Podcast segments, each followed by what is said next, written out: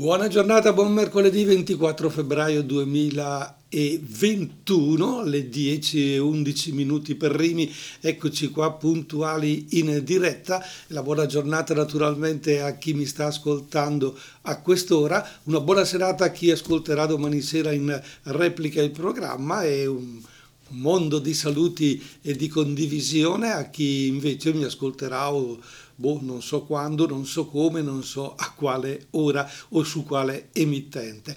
È molto bello constatare che la radio ha una possibilità enorme di andare oltre il tempo, oltre lo spazio, di raggiungere le persone, di creare dialogo e nello stesso tempo di fare in modo che le persone possano eh, dialogare come se fossero in presenza, senza però dimenticare lo strumento.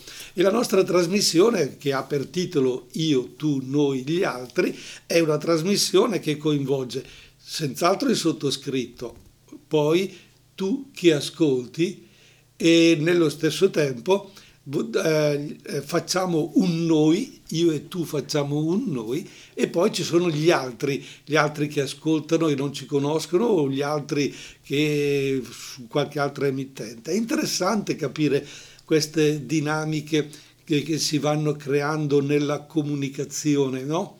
Perché è proprio attraverso la comunicazione che diventa relazione tra le persone che noi andiamo a costruire delle eh, come dire, dinamiche molto molto importanti. Beh, le nostre giornate sono fatte di questo, no? il, il, buongiorno ricevuto al mattino dal marito, dalla moglie o dai figli o viceversa è già eh, una comunicazione importantissima un sorriso piuttosto che uno sguardo corrucciato o addirittura il timbro della voce che non è squillante come al solito eh, vi fa capire che tutto sommato ecco, o c'è qualcosa che non va o c'è qualcosa che va più del solito.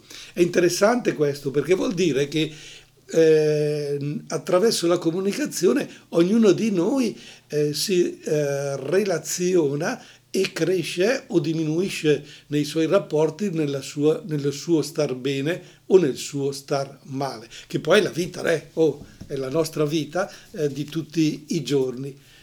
Per esempio, proviamo a riflettere qual è stata la nostra reazione alla comunicazione ieri sera alle 18.01 che avete saputo eh, perché è stata comunicata ufficialmente alle 18 che Brescia andava in zona arancione rafforzata. Eh, uno dice ok, a parte la tempestività della comunicazione, alle 18 decidono, alle 18.01 lo sappiamo già tutti. E questo perché? Perché internet, perché la tecnologia, usiamola un po' questa parola tecnologia della comunicazione, che sono poi gli strumenti, telefonino, te, computer, eh, iPod, iPad, eccetera, eh, chi più ne ha più ne metta, intanto impariamo anche l'inglese, piano piano il nostro linguaggio si sta trasformando, la tecnologia della comunicazione ci ha dato questa possibilità. Che reazione abbiamo avuto? Beh, qualcuno dice chi, e chi se ne frega, scusate il termine, dice tanto per me arancio, eh, giallo, bianco, eh, non posso fare niente, oppure reagisce all'opposto, faccio come ho sempre fatto. E non è, non è corretto, non esisti solo tu nel dare questa risposta, la tua risposta che stai dando in quel momento, la tua reazione, influisce anche chi ti è vicino. Oppure alle 18.01 hai detto, ah mamma mia ci risiamo, qui dobbiamo, e si è abbattuta un atto di sconforto, quindi anziché reagire, dire, eh vabbè, ci siamo, balliamo, no, no, lo sconforto. Capite che è diversa la reazione? Ci stiamo giocando la nostra uh, vita, tra virgolette, la qualità della nostra vita. Quindi la comunicazione è talmente importante che se poi scopri, se poi scopri che quella comunicazione non è vera o è vera parzialmente e te l'hanno comunicata in un certo modo piuttosto che in un altro, e allora tu dici ma come? Non è possibile? E cominciamo la critica al governo, prima si criticava Conte perché all'improvviso, adesso ancora più all'improvviso di prima, però si giustifica perché... Allora, allora, allora, allora, attenzione, Giostriamoci bene questa tecnologia e cerchiamo di capirla fino in fondo e soprattutto andare a, eh, a fondo di questa tecnologia della comunicazione per capirne le conseguenze. Oggi vogliamo proprio capire, per esempio, come abbiamo parlato la settimana scorsa, i nostri adolescenti, i nostri giovani, come reagiscono di fronte a questa tecnologia, com'è la loro vita. Oh, da, da stamattina sono a casa sono a casa, non sono in scuola, siano ritornati di nuovo nella comunicazione, nella scuola, eh, come si dice, leggera, eh, con la tecnologia. Che cosa sta capitando nella testa di questi ragazzi? Beh, intanto ci ascoltiamo i Modà con la notte, poi cercheremo di dare questa risposta. Se mi aiutate, telefonate allo 030 27 31 444. E dopo i Modà con la notte continuiamo la nostra trasmissione, la nostra chiacchierata in diretta oggi mercoledì 24 febbraio 2021 alle 10 e 20 minuti primi con la possibilità se volete di entrare in dialogo con Don Italo che vi parla 030 27 31 444 è il numero che la tecnologia ci permette di eh, comporre sul nostro cellulare. Quel cellulare che tutto sommato i nostri adolescenti hanno tra le mani eh, dalla mattina alla sera, ma anche dalla sera alla mattina, perché si scopre che durante la notte addirittura quando l'adolescente si sveglia è talmente attirato dalla possibilità di usare il cellulare o lo smartphone in particolare e quindi viaggiare in internet. Andiamo a capire questi meccanismi, andiamo a cogliere il significato di quella parola dipendenza, no? Noi siamo abituati ormai a ragionare col discorso la dipendenza la associamo per esempio all'alcol. I nostri adolescenti la dipendenza al fumo, la dipendenza alla droga, la dipendenza, beh, forse non lo so, ce ne sono tante altre, può essere del sesso, del gioco, ecco il gioco, praticamente quando eh, hai un attimo di tempo subito giochi e qui più i bambini che gli adolescenti, ma abbiamo scoperto anche dei, degli adulti che hanno 40-50 anni, che hanno iniziato con la famosa PlayStation 2-3 e che adesso sia, sia la 5, no? mi sembra, eh, vogliono giocare e sentirsi ancora giovani giocando si parla di dipendenza e naturalmente per curare certe dipendenze ci sono degli ambienti, dei luoghi preposti a questo, ci sono dei, degli uffici, ci sono delle associazioni, c'è lo psicologo apposta perché eh, si possa affrontare questo determinato problema, uno o l'altro. Oggi si parla addirittura di dipendenza dalla tecnologia è l'indipendenza da internet. Per, è importante capirlo, soprattutto da parte nostra di adulti, perché stamattina naturalmente al mattino non ci sono i ragazzi all'ascolto e anche perché oggi hanno scuola proprio via eh, tecnologia, il computer è occupato dal loro studio, dalle loro lezioni, meno male. Ma per noi adulti la possibilità di riflettere su questo argomento diventa importante. Per esempio, questo lockdown con il tempo dilatato della distanza, eh, nel bene e nel male ha cambiato il modo con cui stiamo usando la tecnologia. Da alcuni sondaggi risulta che gli adolescenti in media attivano adesso il loro cellulare almeno quante volte al giorno secondo voi attivano gli adolescenti il loro cellulare se proviamo, a guardare noi quante volte lo attiviamo, noi di solito adulti principalmente lo attiviamo per rispondere se ci chiamano al telefono, oppure per entrare a vedere se c'è un'ultima notizia, oppure se ci è arrivato un messaggino, sentiamo lo squillo, Beh, quindi nell'arco di una giornata eh, decine e decine di volte lo usiamo. I nostri adolescenti in media, quindi vuol dire che c'è chi lo usa di più e chi lo usa un po' meno, 120 volte al giorno. E proviamo come adulti a, fare, a contare questo. Cosa vuol dire? Proviamo a ragionarci un attimo. 12 ore vuol dire 10 volte all'ora nell'arco di 12 ore. Però tenete calcolo che eh, alcune ore studiano, vuol dire che nell'arco di un'ora almeno, almeno 20 volte. È tanto, eh? Vuol dire esserci in continuazione vuol dire interrompersi solo per dire ciao o, eh, o per mangiare un boccone e poi di nuovo. 120 volte al giorno. E questo possiamo dirlo, è un abuso di uno strumento utile, certamente utile, ma possiamo dire che ormai è un abuso di questo strumento. E questo strumento allora sta facendo crescere le cosiddette nuove dipendenze che riguardano non le sostanze come abbiamo accennato prima, perché non è tanto il cellulare come una sigaretta o cosa, ma che cosa? Le nuove dipendenze riguardano i comportamenti dei nostri ragazzi.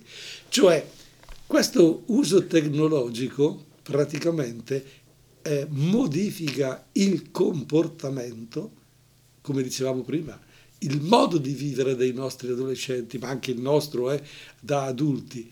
Però se per 120 volte un adolescente eh, clicca sul cellulare, entra, prova, eh, guarda, legge, si confronta, e ogni volta c'è un ragionamento, ogni volta c'è una risposta, ogni volta ne consegue un comportamento magari a volte si arrabbia, se la prende, manda a quel paese tutto e tutti. E Dunque nasce una nuova dipendenza che influisce il comportamento dei nostri ragazzi. E allora, beh, eh, fermiamoci qui perché sennò eh, si chiacchierò troppo, diamo lo spazio a Dio dato fino a farci scomparire la sua canzone sono le 10.25 per chi segue in diretta la trasmissione di mercoledì 24 febbraio 2021, poi tor- torniamo proprio sull'uso compulsivo di internet e di queste dipendenze nei comportamenti nuovi per i nostri adolescenti. E quanti sono i cantanti che hanno realizzato nuove canzoni proprio sul tema del lockdown e di quello che stiamo vivendo? Ma credo che sia ormai impossibile saperlo. Diodato, fino a farci scomparire, ha toccato un punto proprio di questa situazione. E noi la stiamo affrontando dal punto di vista dei nostri adolescenti, giovani, naturalmente per adolescenti intendiamo dai 14 ai 20 anni, naturalmente perché questa è un po' l'età eh, dove la dipendenza dal cellulare, dallo smartphone è molto molto eh, forte. Abbiamo detto pochi minuti fa che sono 120 volte i contatti che un adolescente fa nell'arco di una giornata con il suo smartphone, fino a quasi ad arrivare ad una dipendenza di questa. E allora dobbiamo eh, fare una riflessione. Se questo uso compulsivo di internet è diventato così indispensabile perché altrimenti non siamo capaci di sopravvivere, tanto più quando si è, tra virgolette, chiusi in casa e non si riesce a, a dialogare, a condividere momenti di gioco, di, di festa con gli altri coetanei, Dobbiamo però aggiungere un'altra eh, realtà nella quale siamo immersi tutti, che è quella della società di oggi che mette al primo posto sempre Dio, una società diciamo sempre più narcisistica, che propone, pubblicizza uno stile di vita tutto basato sull'esteriorità, sulla fama. Chi è bravo ah, chi, chi, è conosciuto, chi raggiunge un determinato numero di follower, eccetera. E allora cresce nei nostri adolescenti un acuto bisogno di popolarità, un acuto bisogno di protagonismo, spinto che rende incapaci di partecipazione affettiva.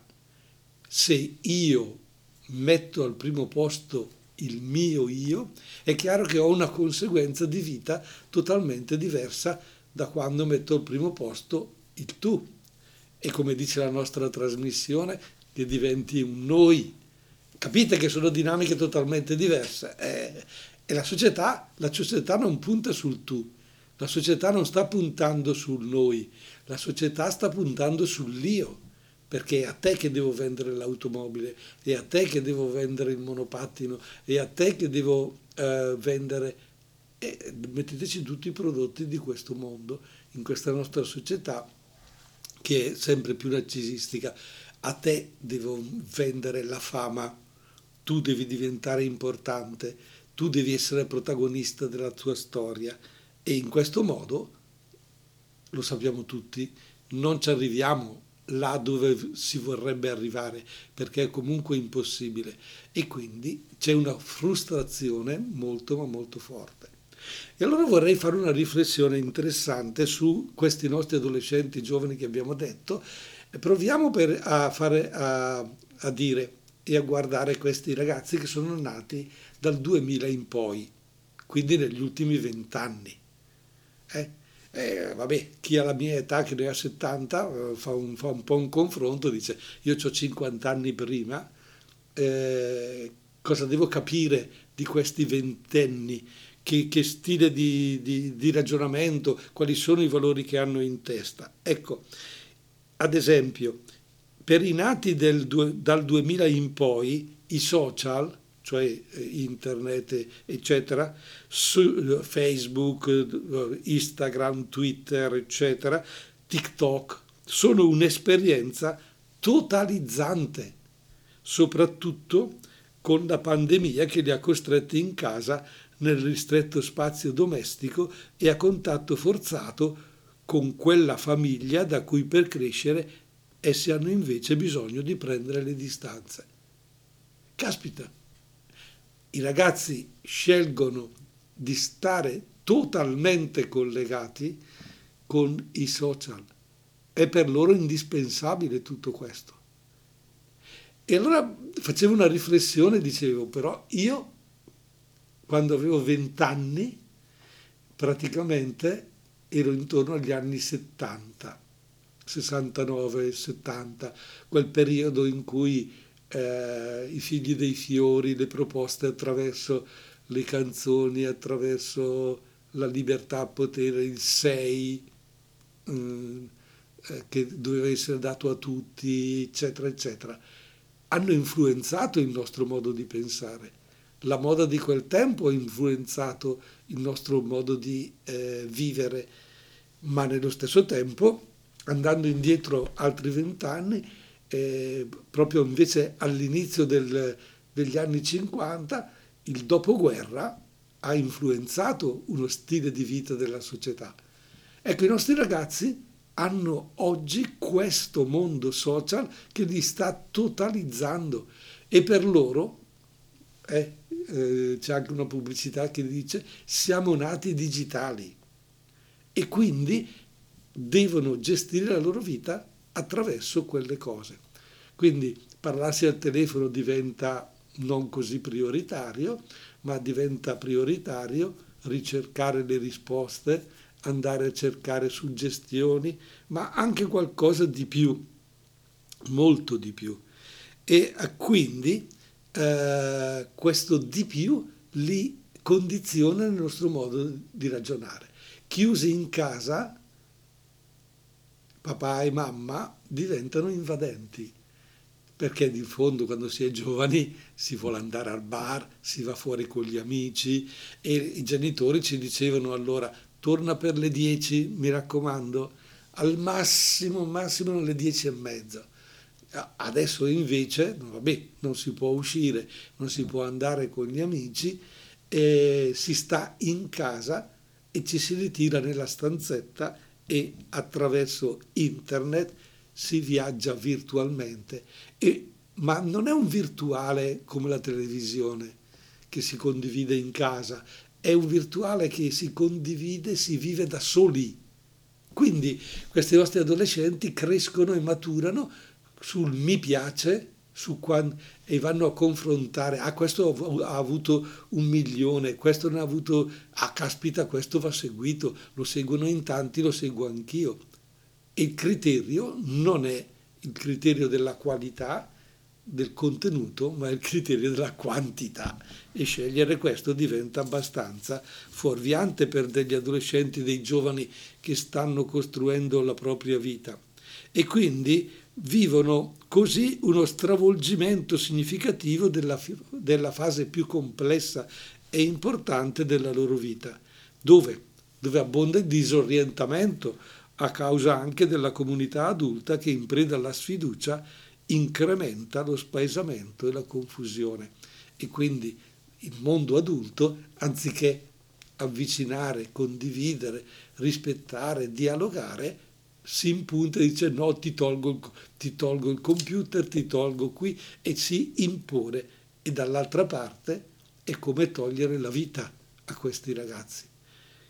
E allora bisogna tutto sommato gestire meglio questa cosa.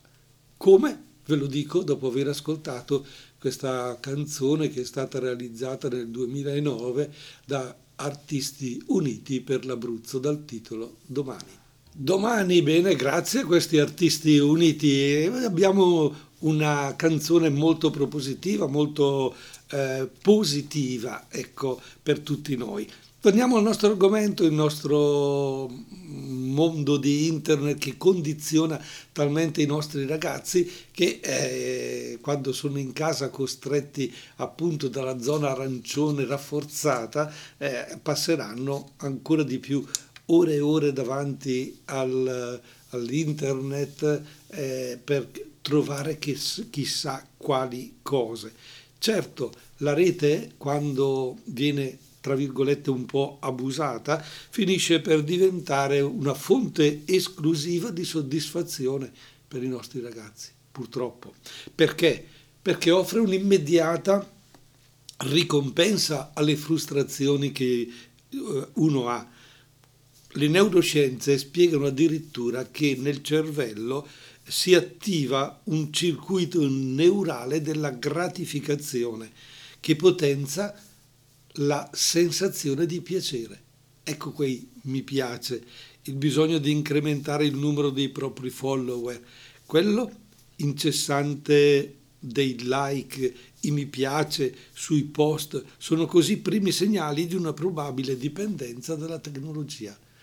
Allora se i nostri ragazzi, i nostri adolescenti continuano, no? mando di qui, mando di là, rispondo a questo, rispondo a quello, e c'è questo bisogno ogni giorno di farlo più e più volte, attenzione, qui questo ci dice che stiamo diventando eh, dipendenti dalla tecnologia. Rapidamente, per esempio, può seguire un progressivo allontanamento dalla realtà, la perdita della cognizione del tempo, uno davanti ad internet non si accorge che passa le ore, passa il tempo.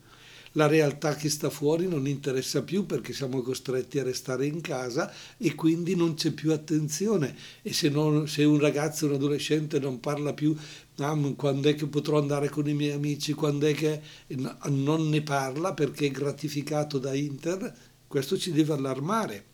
Poi abbiamo anche addirittura l'alterazione del ritmo sonno, veglia. Si cambiano gli orari perché, perché è stimolato da, eh, nella notte con il silenzio, i contatti, internet, eccetera.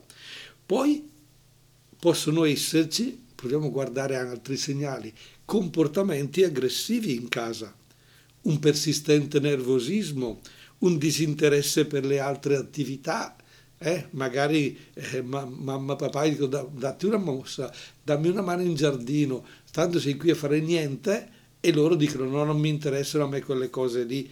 Ecco, si arriva addirittura, quando si è dipendenti dalla tecnologia, a trascurare la propria persona non ci si fa la barba tutti i giorni, si fa ogni due o tre, non, non si cura la pulizia più di tanto, mm, i vestiti restano un po' sempre gli stessi, c'è la maglietta eh, particolare, eccetera, fino ad, ancora ad una alimentazione sregolata, perché davanti al computer si mangia eh, ma io devo stare in contatto, devo scrivere, devo rispondere, e allora si prende un panino, si mangia il panino man- e non si pranza regolarmente, si pilucchia, si continua, un'alimentazione sregolata.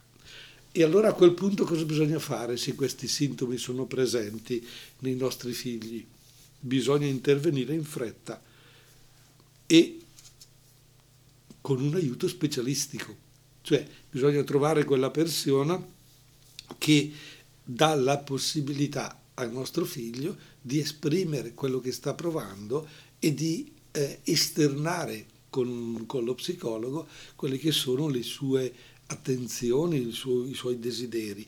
È urgente dunque eh, contenere la chiusura al mondo reale e dobbiamo fare in modo che il ragazzo non diventi prigioniero della sua dipendenza.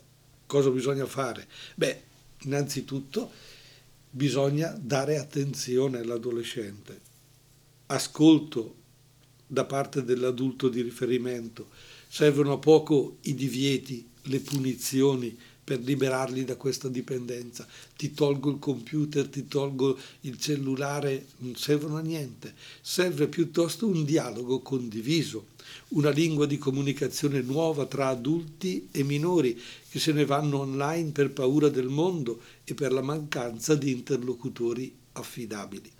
Non è mai semplice sciogliere le loro catene.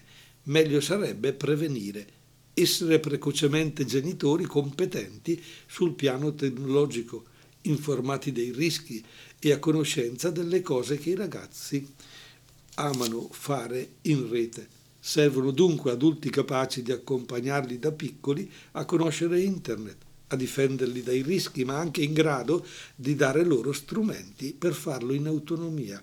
Fondamentale dunque l'autorevolezza della famiglia che sa negoziare regole, tempi di utilizzo dei dispositivi, dei social, di quel web utile ma anche, ma anche pericoloso. Siamo già arrivati alle 10.51 minuti primi, abbiamo pochissimo tempo, diamo spazio a Levante con Sirene e poi le conclusioni. Non credo di avere altro tempo, no? Sirene Levante ci ha accompagnato fino alle 10.54 minuti primi. Mi dicono dalla regia che d'ora in poi abbiamo praticamente due minuti in più perché la pubblicità non c'è e questo è molto bello, molto interessante, ci dà la possibilità di continuare a riflettere su questa dipendenza tecnologica che i nostri ragazzi, eh, soprattutto adolescenti e giovani, stanno eh, vivendo. I nostri ragazzi che sono nati negli, negli ultimi vent'anni cioè i primi anni eh, 20 di questo nuovo millennio, dove la tecnologia davvero la fa da padrone e sta cambiando proprio la mentalità, la sta capovolgendo e il mondo degli adulti, rapportandosi con il mondo di, di, questi giovani, la fa un po' come si dice a pugni, perché sembra che ci siano due strade totalmente diverse per noi anziani, tra virgolette, eh, la mentalità è proprio quella di pensare che le parole, lo stare insieme, il condividere, sì, la radio, la televisione, d'accordo, ci sono, sono importanti, ma in fondo eh, bisogna gestire la propria vita personalmente.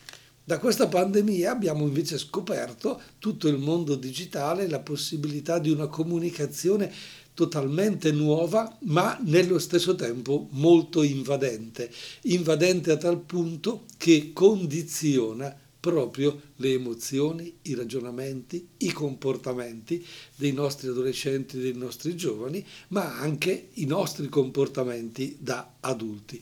Dobbiamo informarci anche noi, dobbiamo conoscere queste dinamiche tecnologiche, dobbiamo approfondirle perché no? Usarle, ma usarle in bene, usarle quel tanto che ci serve, un po' come quando si andava in eh, biblioteca per fare la ricerca di un argomento, adesso si va in internet quella volta che ci serve realmente. Quello che è importante è avere quella capacità di scegliere le cose giuste, e cioè avere la capacità di scegliere tra quel che è necessario e utile e quello che invece è superfluo ed evitabile, anche se piacevole. anche se mi piace, o oh, quanto mi piace il superfluo, eh? qualcosa di bello, divertente, eccetera. Eh, ma in questo preciso momento, nel discorso della pandemia, questo ragionamento non può funzionare. Dobbiamo accettare e scegliere quello che è necessario e utile.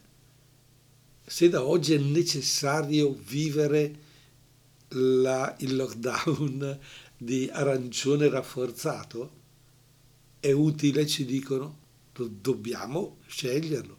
Non dobbiamo ragionare dicendo, eh vabbè, ma sono ancora un'altra solite cose, chiudono, ma io, ma io, ma io non lo faccio. Perché? Perché siamo arrivati all'arancione, perché abbiamo fatto questo ragionamento, non abbiamo accettato le restrizioni, ci siamo comportati con il superfluo e ci siamo confrontati o abbiamo scelto qualcosa che non dovevamo scegliere, era evitabile, invece non l'abbiamo fatto. Vedi gli assembramenti inopportuni, eccetera, eccetera. È necessario saperlo fare questo discernimento, ancora più ora che la crisi sta diventando lunga e pesante.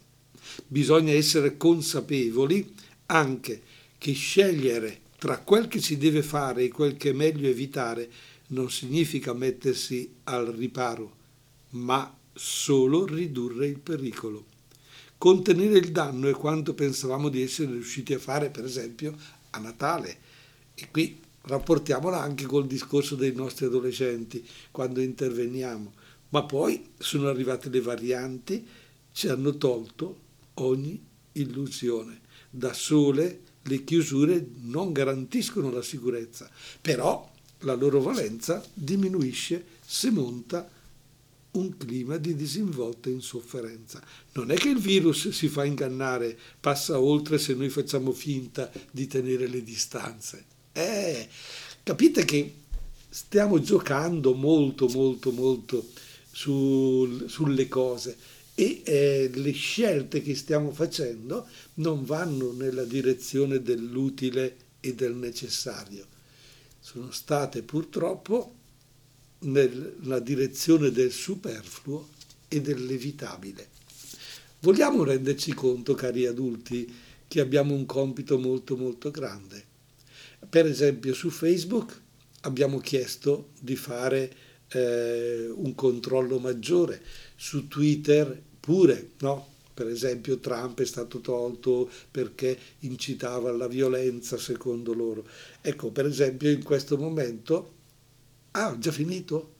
Che basta, pensavo di avere chissà quali minuti, scusate, niente, avevo una cosa importante da dirvi, Facebook si è dato da fare comunque e sta mettendo delle regole molto importanti, mettiamole anche nella nostra vita, ciao ciao ciao ciao ciao.